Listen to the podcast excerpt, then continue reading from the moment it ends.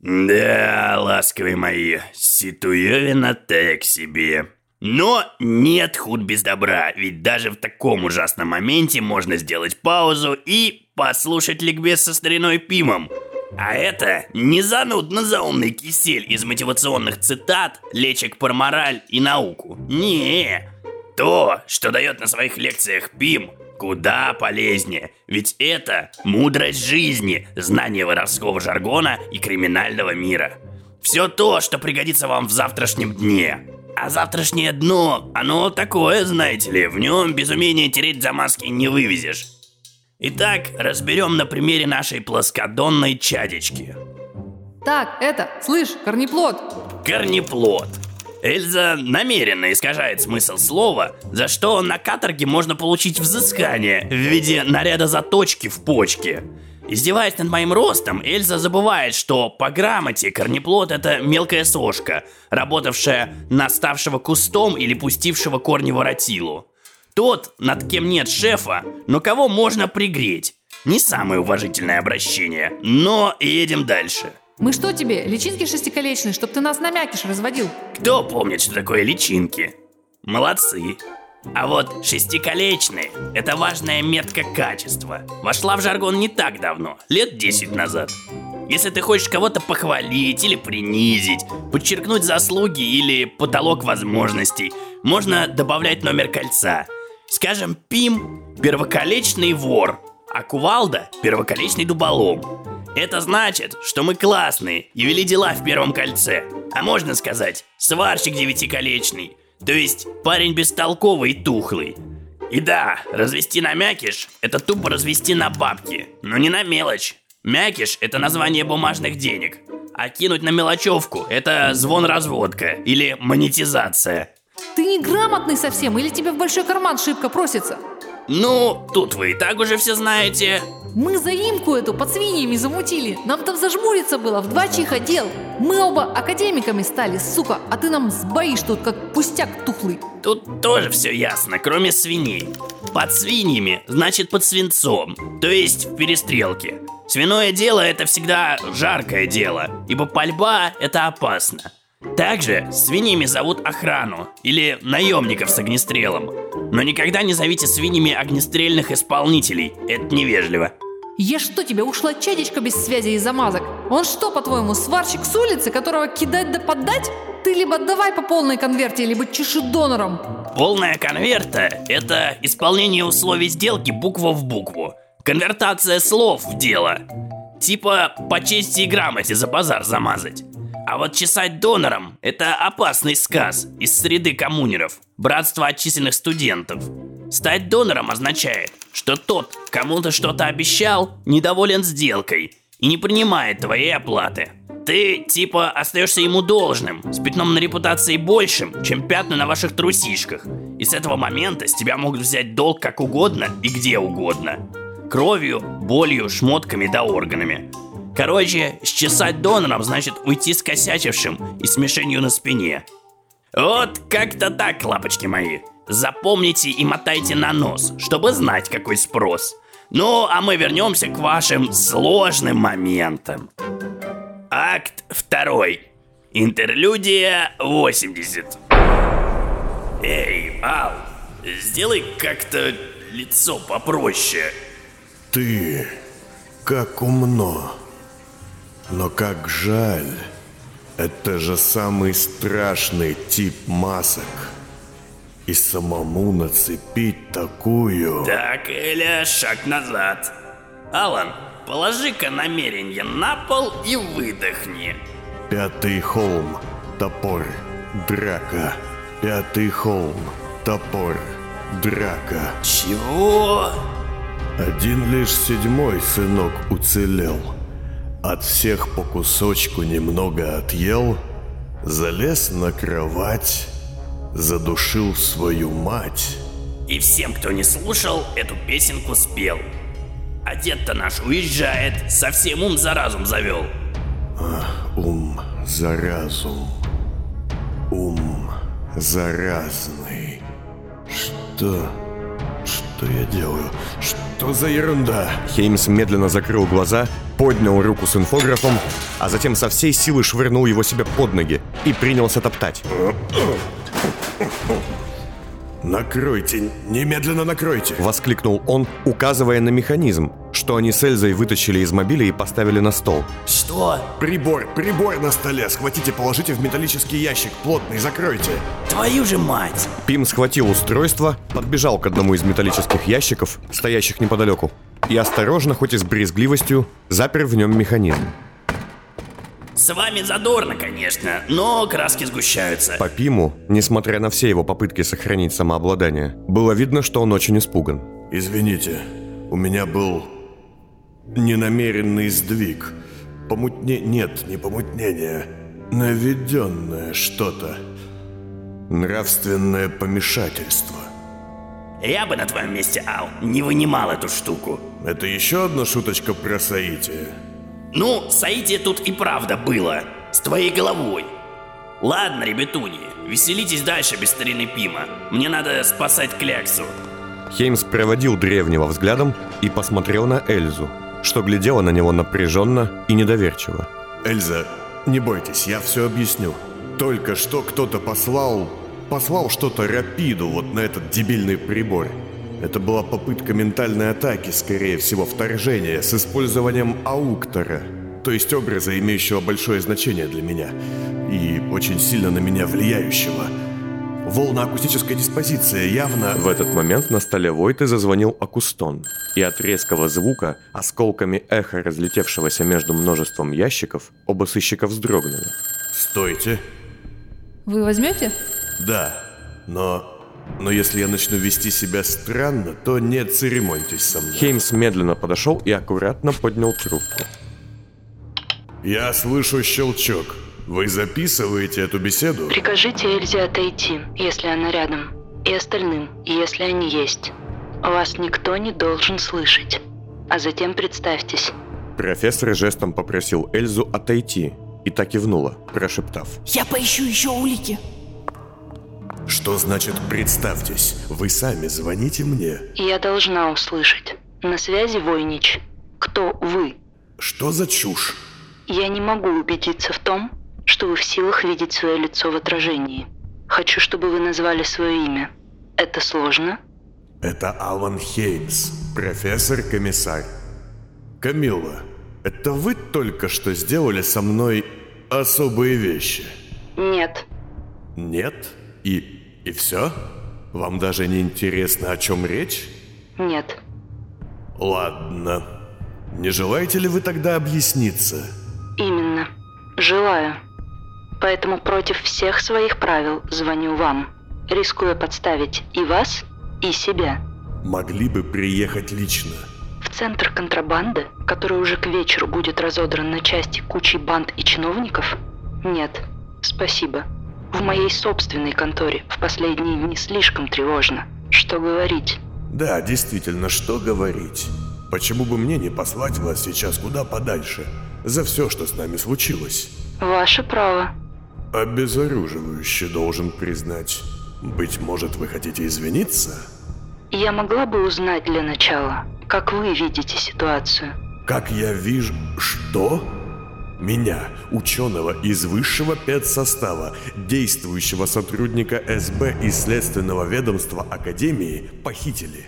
Не просто похитили, а сотрудники другой Академии, Госакадемии рациональной механики и технологии выкрали в результате боевой операции с использованием артефитов, запрещенной технологии, между прочим, убили нескольких сотрудников – меня запер и использовал в экспериментальных целях ваш жених, Войцех Грабов, распоряжаясь мною буквально как ученым и образцом для своих опытов.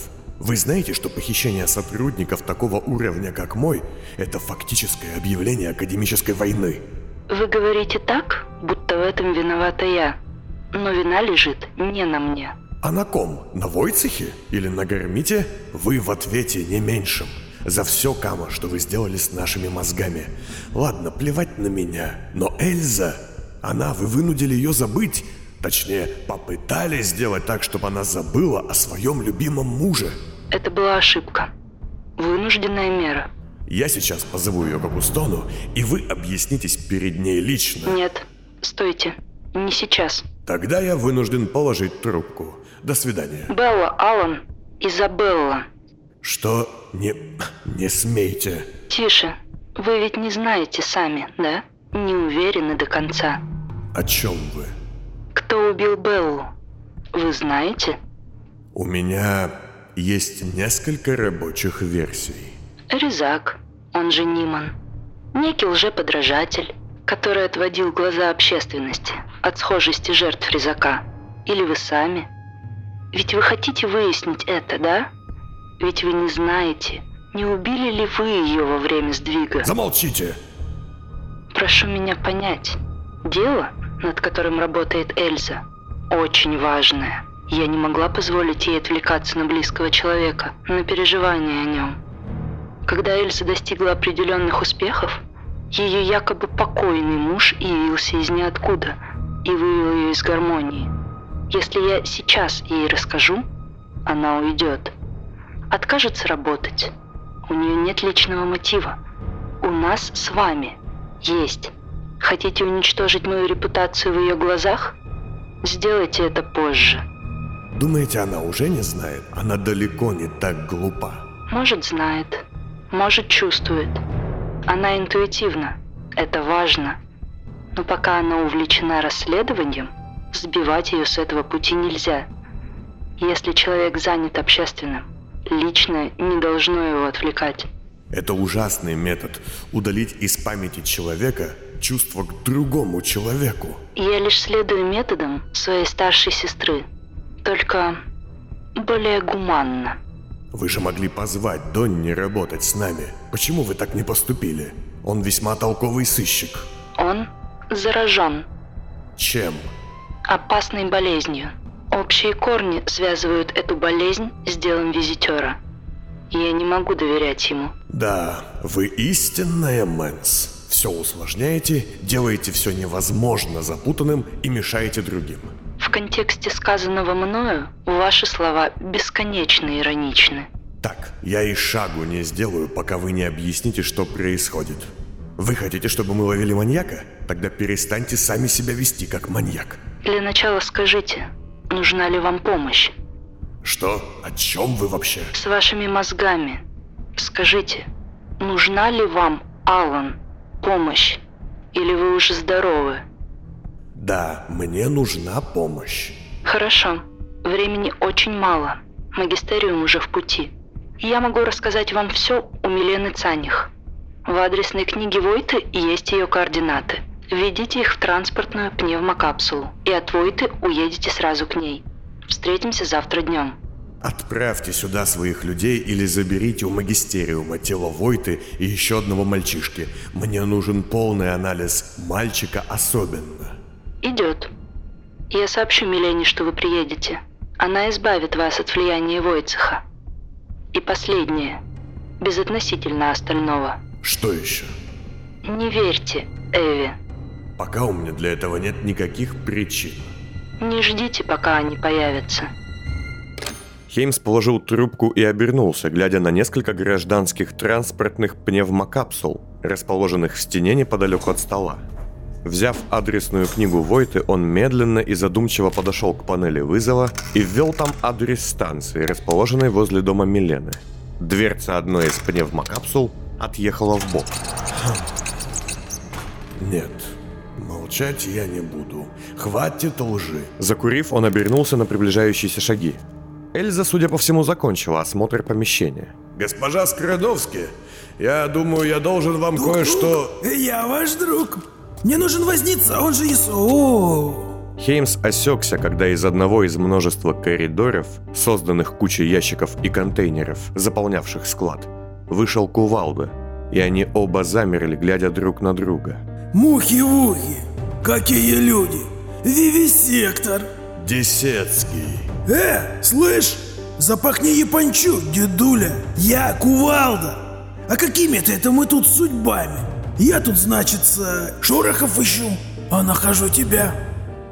И где твой ручной громила? Он погиб. Да ладно, знаю, знаю. Ну, туда ему и дорога. Кувалда, оглядываясь, шагнул вперед, а Хеймс отступил, памятуя о том, что позади него стоит открытая и готовая унестись прочь пневмокапсула, и что где-то здесь на складе все еще остается его напарница, которую он не может бросить. О, а вот и бумаги. Кувалда подошел к столу Войта и стал рыться среди документов, что оставались у контрабандиста после прихода крестов. Ничего не пойму. Знаешь, Вивисектор, как работают мои мозги? Да, скорость мышления, анализа и адаптивность возрастает в случае стресса, конфликтных ситуаций и проявления насилия. Ага. Мне вот ща надо понять, как связаться с мутантами на крючьях. А голова что-то совсем не варит. Кувалда вальяжно и медленно прошел мимо стола и поглядел на уродливую и жуткую гримасу Войты, торчавшую из бетона. Как я понимаю, Возница отъехал в последний путь. Интересно, а в загробный мир он тоже какую-нибудь контрабанду провезет? В этот момент где-то за углом одного из коридоров склада послышался шум, и Кувалда вмиг подобрался, сбросив с себя маску безразличия. Хеймс тут же шагнул вперед, выставляя руку и привлекая его внимание. Если ты дашь мне бумаги, я помогу тебе найти... А если я тебе по роже дам, старик? Вот почему ходишь, годами представляешь себе сцены всякие, а ситуация всегда складывается не вовремя. Эльза была неподалеку, и Хеймс, всем видом стараясь не показывать, что ожидает подмоги, приосанившись, выпустил клубы дыма. Скажешь мне одну вещь перед тем, как мы начнем? Ох, и не одну! Ты ведь был резаком, да? Вы мне льстите, дядя! Вы с лордом убили мою дочь, Изабеллу. Не знаю. Я участвовал не во всех делах Нимана. Но скажу честно, если бы я был там, она бы умерла довольной. Но ты же понимаешь, о чем я. Да, понимаю. Хеймс не изменился в лице, в отличие от Кувалды, который зверел на глазах. Что? Да злись давай, урод! Ну! Ты сдохнешь сейчас, сухофрукт! Сделай ты это как мужик! Скажи мне только одно. Тебе ведь нравится быть огромным, жестоким и умеющим везде найти свои выгоды уродом. Какая отличная характеристика! Вот в следующий раз, папаша, как буду устраиваться на работу к новому лорду-маньяку, так себя и опишу. Тогда ты главное помни, что это я сделал из мелкой сопли, что крыла дешевую пыль у сварщиков на потерянных улицах то, что ты собой представляешь нынче, сынок. В тот же миг прогремел выстрел, но не в затылок, как надеялся Хеймс, а в воздух. Эльза, нет! Профессор, отлично понимая всю опасность, тут же бросился в сторону, прячась за одним из ящиков. Сейчас сюда набегут все, кто только можно. Не выходите к нему! Вы ему не нужны. И запомните на будущее, пожалуйста, с такими как он гуманизм точно ни к чему. Кувалда, отвали! Я тебя башку снесу, клянусь! Вот она и так уже поехала. Эльза, не болтайте с ним, не выдавайте себя. Хеймс быстро и как можно тише обошел ящик и выглянул на площадку перед пневмокапсулами, откуда только что сбежал. Но кувалду уже и след простыл. Эльзы тоже не было видно. Все трое прятались в темноте склада. О, а ты что, самку себе нашел? Ты же знаешь, что ее муж тебя сожрет, зубочистка. Алан, вы в порядке? Да, Эльза, уходите. Да нет, оставайтесь. Все думают, что здоровый значит шумный и медленный. Послышались еще два выстрела, затем звук упавшего пистолета, и на миг настала тишина. Эй, хе-хе-хеймс! Я тут поймал одну милую даму. Меняю молодость на старость. Выходи с поднятыми корявками. Ай, отпусти! Хеймс огляделся в поисках хоть чего-то, что было похоже на оружие, и подобрал длинную монтировку, которой работники Есона открывали ящики. Батя! Да я сверну ей шею и сделаю из нее шарф. Считаю до трех. Я выхожу. Бегите! Он меня не убьет! Ну что ты концовку-то рассказываешь, а? Нечестно, сука! Я выхожу, выхожу. Только отпусти ее. Хеймс быстро вернулся на освещенную площадку и стал спиной перед входом в пневмокапсулу, сжимая монтировку в руках. Охрана, исполнители или магистериум уже явно были в пути, и ему нужно было торопиться. Однако один бежать он не собирался. Главным его желанием сейчас было хотя бы успеть закинуть Эльзу внутрь пневмокапсулы. Кувалда, таща лишенную сознания сыщицу за шиворот, медленно вышел из-за ящиков. На шее у Эльзы уже был закреплен поводок, один из тех, что сняли трубачи. Всегда мечтал завести домашнюю зверушку. Положи ее в капсулу и отправь. А потом мы с тобой... Хеймс не успел договорить.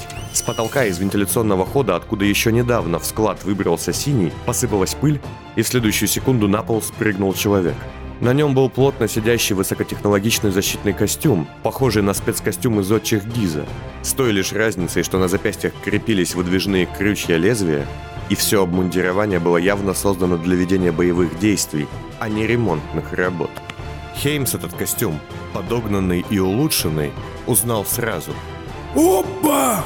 А это еще что за сажа выпала? Человек, мгновенно оказавшись между Хеймсом и Кувалдой, поднес руку к шлему маски и поднял верхнее забрало. Ну привет, старшой.